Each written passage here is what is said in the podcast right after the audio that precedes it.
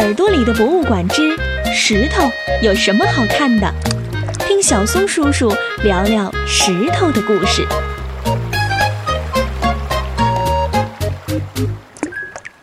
亲爱的小朋友们，大家好！欢迎大家收听《耳朵里的博物馆》，我们继续来聊石头的故事。上一期给大家留了个小悬念，说要给大家解释什么是变质岩。岩浆岩是和岩浆有关系的岩石，沉积岩是泥沙先沉底儿后积累才形成的岩石。那变质岩呢，其实就是变质的岩石。一个馒头在家里放了一星期。就不能吃了，我们会说这个馒头变质了；一碗米饭忘了放冰箱，过两天馊了，我们会说这碗米饭变质了。其实岩石在地下放久了也会变质。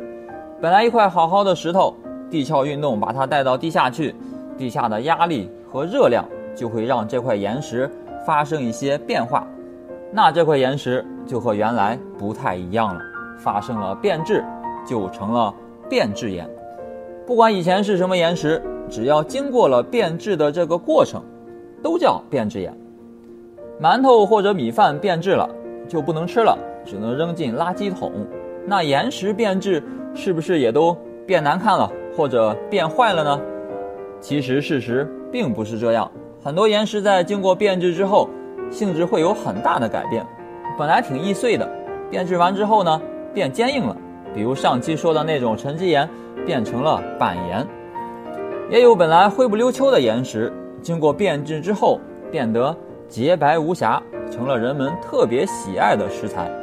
比如我们下面要给大家介绍的这种经过烧烤之后的岩石。你可能参观过故宫，除了美丽的红墙黄瓦，你有没有注意过那些庄严的丹壁石和石栏杆呢？制作丹壁。和石栏杆的这种石材被称为大理石，因为这些大理石像美玉一样洁白无瑕，又被人们称为汉白玉。汉白玉不光故宫的修建当中大量使用，它还被用在很多的地方，作为美丽景观的装饰。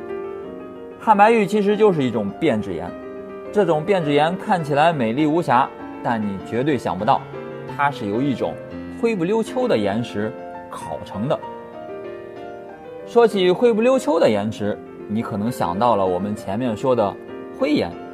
海里带硬壳的浮游生物死亡之后，硬壳堆积起来，慢慢形成了岩石，就是灰岩。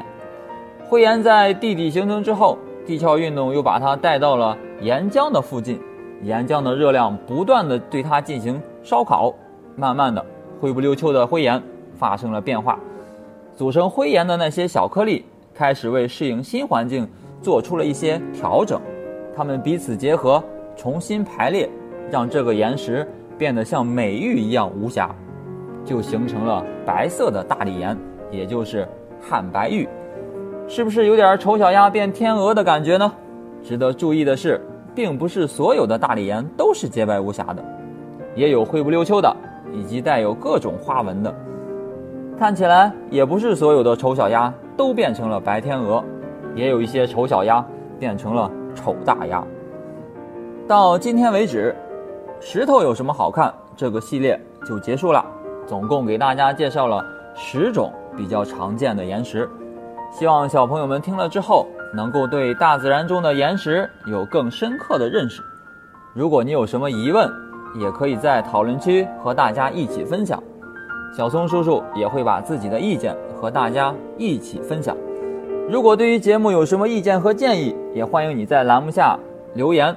谢谢大家。